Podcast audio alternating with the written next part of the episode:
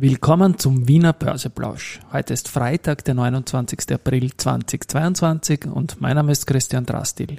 Ich habe gerade das begnadete Werk Omama von Lisa Eckert auf Audible fertig gehört. Das Motto beim Wiener Börseplausch ist aber natürlich auch heute wieder Market and Me.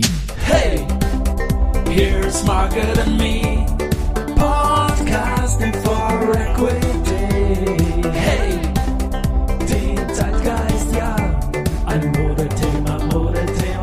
Ja, die Börse als Modethema und die Aprilfolgen der Season 2 sind präsentiert von Wienerberger und Seasonex. Und das ist die letzte Aprilfolge heute. Es ist der Ultimo April, den wir heute haben. Äh, zunächst einmal gleich der Blick auf den Markt. Äh, deutlich stärker 1,05 Prozent. Jetzt um 12.18 Uhr ist der ATX bei 6.774 Punkten und das ist auch verglichen mit dem Ende März, als wir bei 6.733 Punkten waren, wieder ein Plus. Bevor ich zum großen, großen Thema des heutigen Tages komme, ähm, noch die Auflösung zu gestern. Da habe ich so in den Raum gestellt, wer ist the Boss of Austrian Night Owls? Und der in Übersee so genannt wird von Börsianern und ja, das ist der, der Gregor Rosinger. Gut, die große Überraschung, die ich angekündigt habe. Es ist gestern Nachmittag losgegangen, äh, dass äh, große Market Maker, und da möchte ich nochmal äh, in Erinnerung rufen, dass im Vorjahr so war im Specialist-System der Wiener Börse, dass von den 20 ATXDR-Titeln war 14 mal XDX, der, Verzeihung, der Specialist Market Maker, dann fünfmal Tower Research und einmal Hudson River. Und gestern Nachmittag ist irgendwie so langsam bekannt geworden, dass die alle, alle Verpflichtungen zurücklegen, alle drei. Und dann weiß man ja, okay, das sind UK-Unternehmer, da gibt es vielleicht wieder irgendwelche Änderungen, dass sie den Firmensitz verändern oder, oder sonst irgendetwas. Und dann habe ich mich halt mal ein wenig schlau gemacht. Und jetzt ist es so, dass heute überhaupt alle Specialists ihre Specialist-Verpflichtungen äh, äh, zurücklegen. Das hängt jetzt nicht zusammen, dass gerade eine neue Ausschreibungsrunde stattfindet und das periodisch automatisch vorbei ist, sondern wie ich in Erfahrung bringen konnte, es ist überhaupt vorbei. Was jetzt das neue System ist, äh, eine Erweiterung nach oben, sage ich jetzt mal an, das denke ich, wird man dann in den nächsten Tagen erfahren. Aber die Specialist-Ära an der Wiener Börse ist, und da bin ich mir ziemlich sicher, dass das so ist, vorbei. Heute gibt es eine ganze Menge an Nachrichten und davor sage ich nur noch ganz, ganz kurz, das äh, Aktienturnier, das endet ja heute, das 11. Und da ist jetzt der Zwischenstand im Finale zum Mittag so, dass die Do Co. bei minus 1,15 Prozent liegt und die SIMO bei plus 1,11 Prozent. Also momentan ist es noch ein halber Tag da. Schaut's nach einem Sieg der SIMO aufs Nachrichten gab es heute ganz, ganz viele. Ich beginne mal mit der Strabag. Ähm, die hat im Geschäftsjahr 2021 eine 4% höhere Leistung verbuchen können. Auch das zweite Covid-Jahr gut gemeistert. Der Auftragsbestand ist auf Rekordniveau wieder. Eine Dividende wird von 2 Euro je Aktie vorgeschlagen. Die Verbindung zum Oleg Deripaschka äh, hat partiell belastet. Es wurden keine bestehenden Aufträge gecancelt, aber einige neue Aufträge, wie man liest in der Aussendung, sind ein bisschen äh, pending bzw. nicht an die Strabag vergeben worden. Das könnte man schon sagen. Beim Ausblick bleibt man dabei. Das ist ein guter Ausblick. Man rechnet mit einer Leistung von 16,6 Milliarden Euro. Im Vorjahr waren es eben diese 16,1 Milliarden Euro. Und auch an der EBIT-Marge, die nachhaltig bei größer 4% liegen soll, hält man fest, das ist für die Bauwirtschaft eine sehr hohe Marge.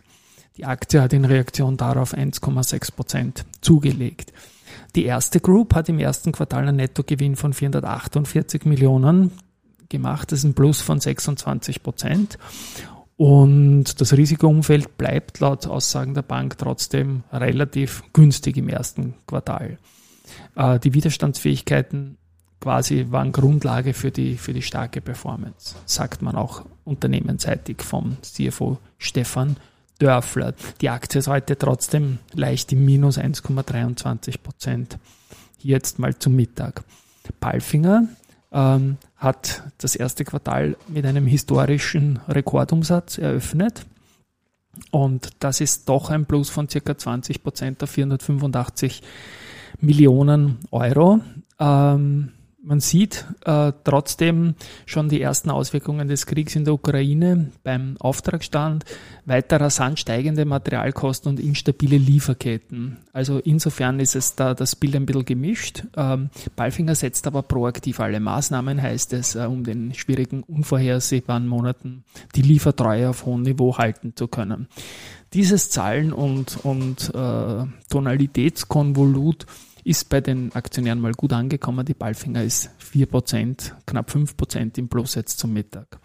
Weniger gut ist die österreichische Post äh, mit dem Q1 bei den Aktionären angekommen. Die Aktie verliert 6,5%. Da geht es äh, darum, dass man einen stark gesunkenen Wechselkurs der türkischen Lira bemerkt ähm, und einen Umsatzrückgang hat von 7%.